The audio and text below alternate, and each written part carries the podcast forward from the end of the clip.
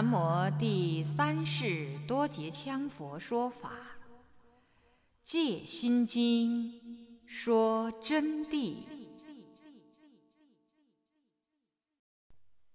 各位听友您好，欢迎您继续收听《戒心经》说真谛中文版朗诵。今天我们将从第七十一页第九列中间部分接着读诵。悟则世法即为佛法，明白了这个道理以后啊，世间法就成为佛法。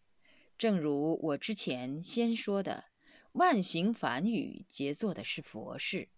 明白了最高的真谛空性，才是这个境界啊。世间法就是佛法，所做的一切事情都是佛法。我们有些弟子不理解。整天还要分析一下我！我简单给你们说吧，你们能了解到什么道理哦？你们只能好好的潜心学佛法。初地不知二地事，凡夫就不知罗汉事。何况你们要去了解释迦世尊、莲花生大师等等祖师，就更不可能。只能诚心的去修学自己的佛法。有一个很有修行的行者，他见到我就说：“上师，我想请问你一件事情。我总觉得这个佛法上有很多道理呀，是说不清楚的。比如说，上师在讲某种某种法的时候，我就发觉上师讲这个道理呢，跟我的想象不太相同。”我就认为，到底是我的正确呢，还是上师的正确呢？这是很厉害的一个行者说的，他本身有些功夫。我就说：“你能看懂我的心经讲义吗？”他说：“我只能看懂很少一部分。”我说：“那么你就继续去读。”我就没有和他多说。这种人愚痴到什么地步？你们好好去推测一下。我虽然是一个惭愧者，但是我这个心经讲义绝不是普通人写的。你如果是聪明人，你慢慢去猜度。那么至少呢，我的上师是高明的，不然他怎么会给我传授这么好的经验呢？至少应该是这样想嘛。佛法要讲究因果学，你们要弄清楚。如果说你不懂某个道理而去讲它，你说话都要说错的。每说一句话都有因果的啊。在古代写篇文章能否考上状元，那也是因果。我们现在的考试，其实最科学的应该看平常成绩。你们大家都知道。你们说是不是？同学们答是，但是往往人家就不要你的平常成绩，这里头有甚深的渊源，根本没有这个福报的人，考试的时候要昏头的，会要昏头的。所以有些成绩很好很好的人，一下就考败了，这里有很深的微妙渊源。写一本佛书也是如此，要拿给众生，绝不是普普通通、随便想当然几笔就把它画出来了。这个里面道理是非常深的，所以我最后看他实在不懂，我说：“我说的话是真是假？我的心经讲义是真的，它就是真的，你不要多分析了。”你再分析，你要堕落的。我说不是上师骄傲，事实就是如此。当我说到这里，他突然头痛无法忍受，当下跪在地上求我救他。我说你自救吧。可是他痛得大汗淋漓，无法解脱，倒在地上。奇怪的是，喉咙上无中生有的被割了一刀，这只好立刻送到成都二医院缝了十几针。同学们也许认为我为什么不用法力救他呢？这是他多生的因果，所以我才说让他自救啊。更何况我没有法力，而只知道明信因果。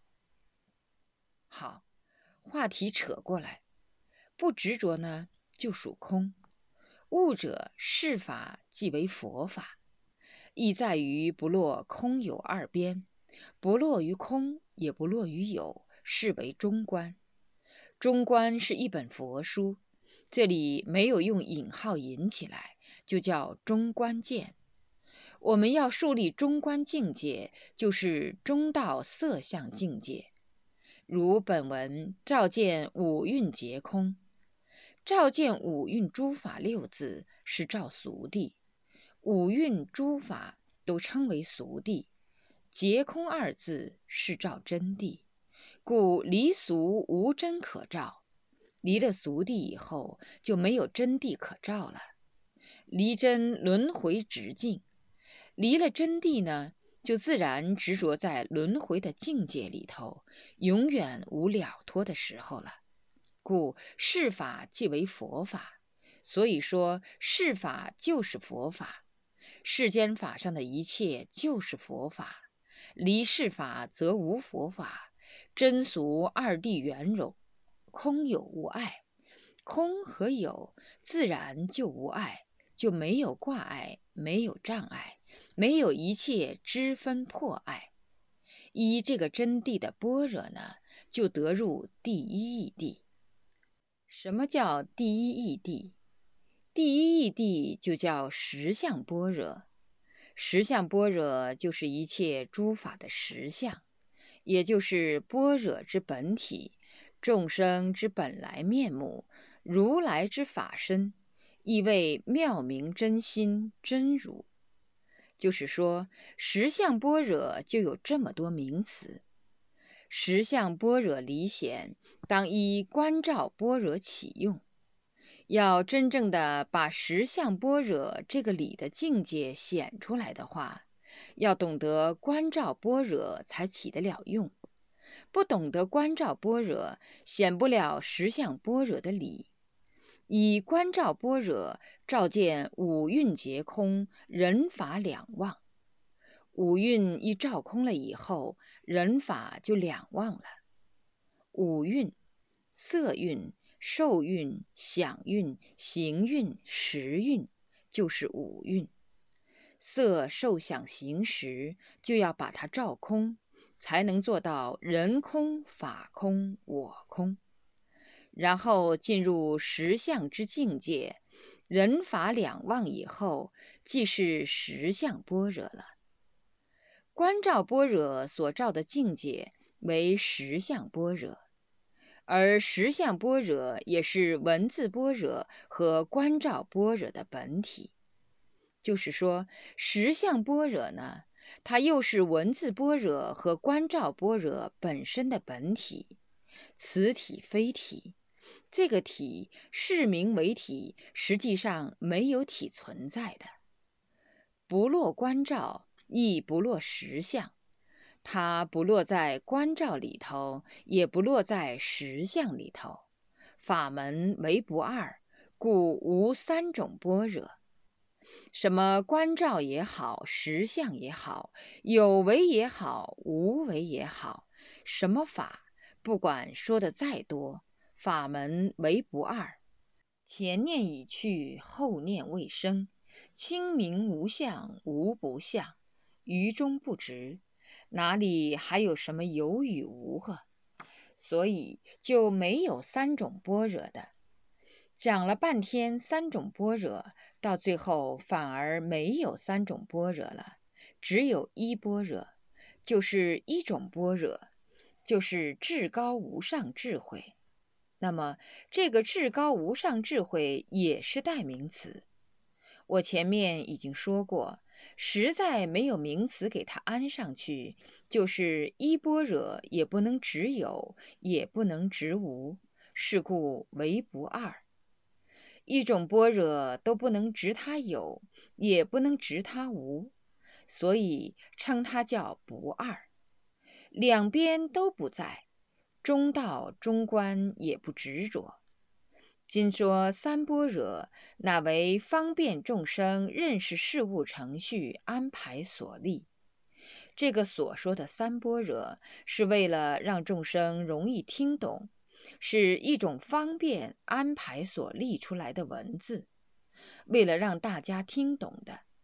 所谓不二法门，乃不住无相无不相之中观境界，就是中道色相境界。所谓不二法门呢，就是说要你不住在无相，这里很重要。我刚才讲了半天，说前念已去，后念未生，就叫无相。但你注入无相就糟了，马上就又落入一种幻觉空观、玩空死水定里头，就谨防堕入四空处禅天里头去。所以他是不住无相，也不住无不相，这两种相都不住的中观境界。无相呢，是没有一切幻化六大假合诸相，其中包括大智宇宙、小智一微因时。无相就是地水火风空时，全部都是空的，都不存在的。是假名为有，是暂时因缘和合而有，因缘离散而灭。何为无不相之中观境呢？中观者，此作是名为中观，实无中可执。那么中观的境界，就是说不住无相，不住有相，不住无不相。要处于中观境界，而又不执这个中观境的处于，叫你不要处于，你要专门去处，你就糟了。一处，它就是一个妄念，马上又是相对盖，自然已经返回凡夫。稍不注意，就是凡夫境界。这里头有几个同学经常问我。上师，昨天我出现了什么什么境界？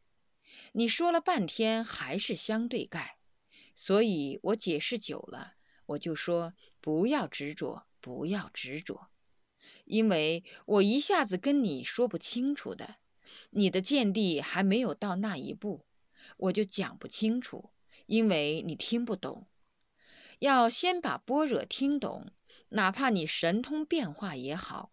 魔来也好，什么飞天也好，我们这里有好多个人出现这些现象，经常一见到我就是讲这些，就给我汇报工作，就叫做我一听到就觉得众生可怜，我就觉得他们很麻烦，已经落入凡夫相对盖了，因此终不能直，如若有直，则属具象。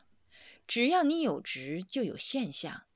执本身就是一个现象，一执着，一动念，起心动念就有现象。故无相之中观境，是为不落二边不止中观。无相的这个中道色相境界，中观境界，就是不落二边部之中观。二边部，就是两边都是部位的境界。这里我稍微讲快一点，大家好好听。堕落的轮回境界就称为部位境界，所以不落在这两边部位境界当中去。进入这个就是般若实相，此即正位若见诸相非相之境。到了这个时候，就是见了一切现象而不执着，此境呢？就是正境，于此自然照见五蕴皆空，自然照见色受想行识，五蕴就成了假的了。如是即见如来，自然就见到如来了。五蕴，你们首先要弄清楚，色受想行识是非常厉害的。色受想行识，它们相对沉静。整天是纠缠在一起的色蕴，察见一切诸相而与执着，心识自然马上产生分别。受蕴能感受一切，感受冷暖等等。后面有详细的讲解，我在这里暂时粗粗的给你们说一下。总之，五蕴本身是空，它不是实在的，因此不要执着它。此为居身智见，藏名叫楞吉一悉达瓦。五蕴照空了以后，那么自然得见如来真境。如来真境，也就是你们自己的境，这个叫做居身智见。用密宗的话给你们说，叫做楞吉一悉达瓦，实相法身离显。故为自证自悟，就是说人人都有本性的，他是自证自悟的，不需加调习，只是说是上师引导，则能察见，绝非外来所受。这个法身不是外来传授给你的。有的外道就说：“哎呀，我们师傅传了一个，灌了一个功给我。”灌了一股气给我，这简直是大笑话。人人都有本性啊，至于什么气功啊、灌气啊，那纯粹脱离不了眼耳鼻舌身意和五蕴。你们只要听到这儿，就知道气功多糟糕。那叫什么功嘛？完全是落于凡夫的意念，不是用眼睛去弄。就是用心里去想，搞了半天还是捣弄一辈子，几十岁了，两脚一伸又死在地下，以后又不晓得变什么去了。明白这个道理呀，就察见了世间上的外道和气功等学说是非常低的。那么佛性呢，是自己本具的。宁玛派的让同一悉达瓦本净观自然智见，又名左巴钦波四也大圆满。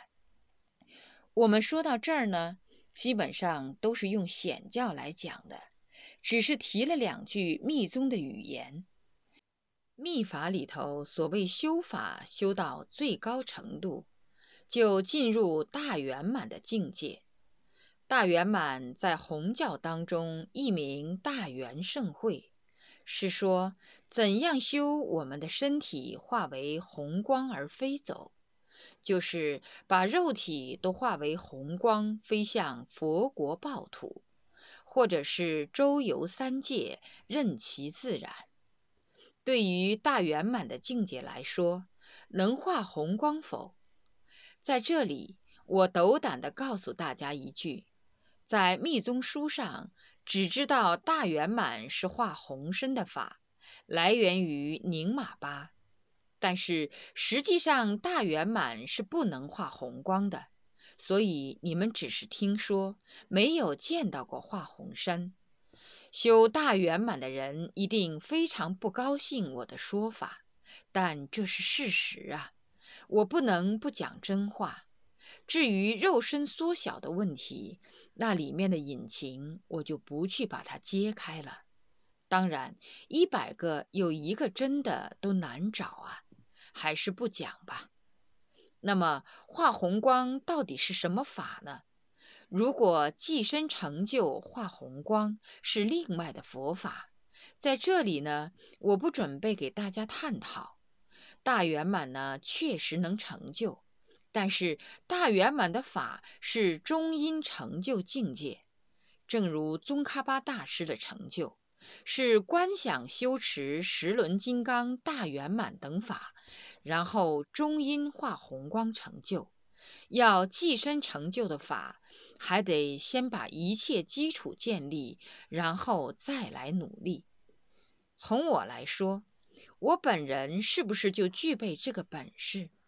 在这里，我自己还是惭愧之心，只是说提示你们，佛法当中有这么一种法，这是千真万确、实实在在、就是如此，就看个人的造化，自己去争取。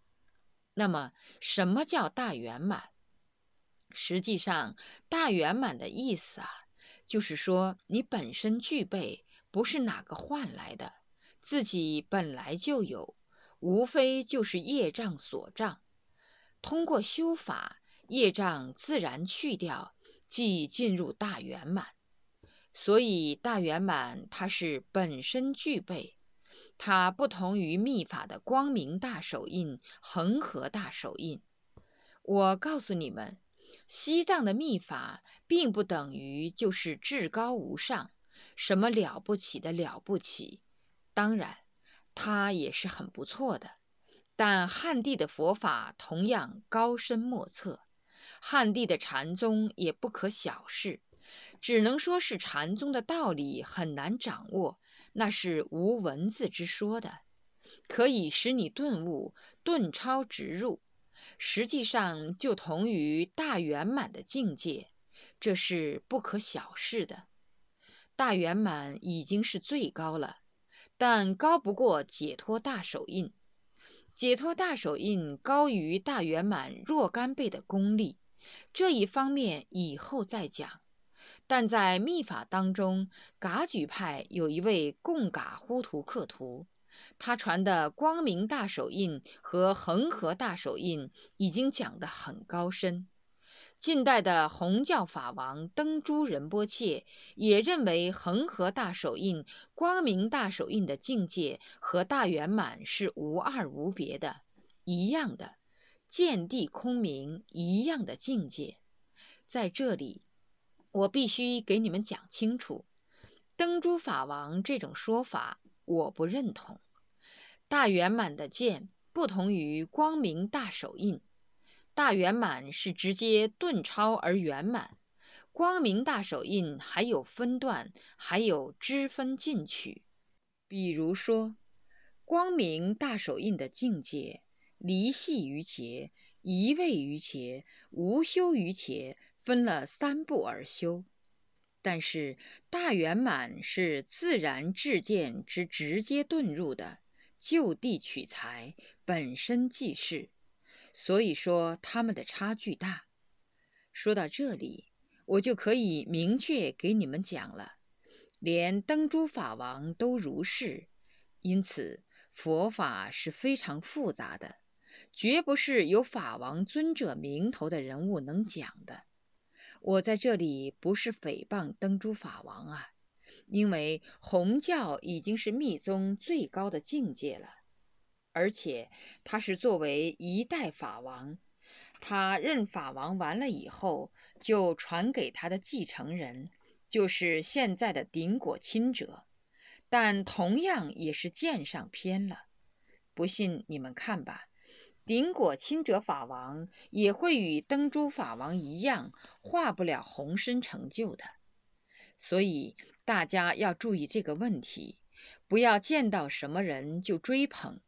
我不是说不让你们去学习，我希望你们都学，高僧大德同样要学，但是要有正知正见，一定要有正知正见。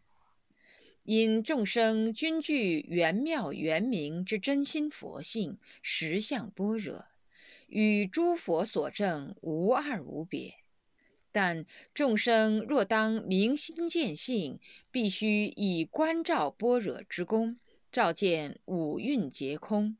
就是说，众生虽然具备佛性，但是必须要以观照般若来照见五蕴皆空，否则五蕴显诸业力之障，中全覆盖光明自信。如果不照见五蕴皆空的话，那么五蕴感染若干业力业障，整天感染的东西就要全部覆盖自信的本来面目如来的法身。为什么我要这样说？我举个小小的例子给你们听。比如说，你们今天跟哪个吵过架，闹得不得了，你今天回去，你还想见光明吗？坐在床上，你都要心慌。万法由心生的嘛。比如说，北斗做生意，今天赚了五十万，他今天回去肯定不晓得有好高兴。假如说今天钢材生意又拿给人家整垮了，屋里头呢只剩一万来块钱了，哎呀，这一下今天晚上肯定睡不着觉了，起码要好几天才习惯得了，就是所谓的突然打击。这是我举的例子哈。当然，但愿你们都一切顺利，处处顺利。就是说啊，世俗的感染。它就会带来业力。那么刚才说的做生意这个例子，它是什么东西感染来的呢？耳根射进来嘛，深夜行所招来嘛。深夜一动，耳根听到说是坏的，糟了糟了；听说是顺利的，太好太好。就是这样子就赶进来了嘛，就成了业力了。这是很现实的一种业力，或者眼睛看到某个票、某个信写来了，是不好的信息，糟了，就是眼耳鼻舌身意所射进来的五蕴体受造成业力，这是当前的业力，何况还有无始的业力摆在那儿的。藏在八十心王之中，慢慢翻出来。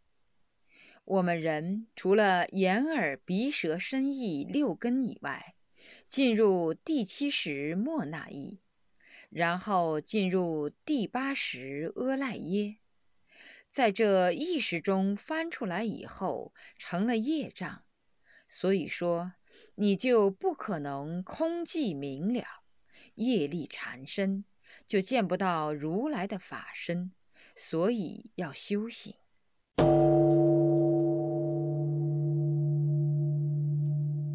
各位听友，感谢您收听《戒心经说真谛》中文版朗诵第七十一页到第七十九页的部分内容。各位听友，因时间关系，我们今天《戒心经说真谛》先恭送到这里。若要恭请此经书，请电话联系零二二二八六九五九八零二二二八六九五九八。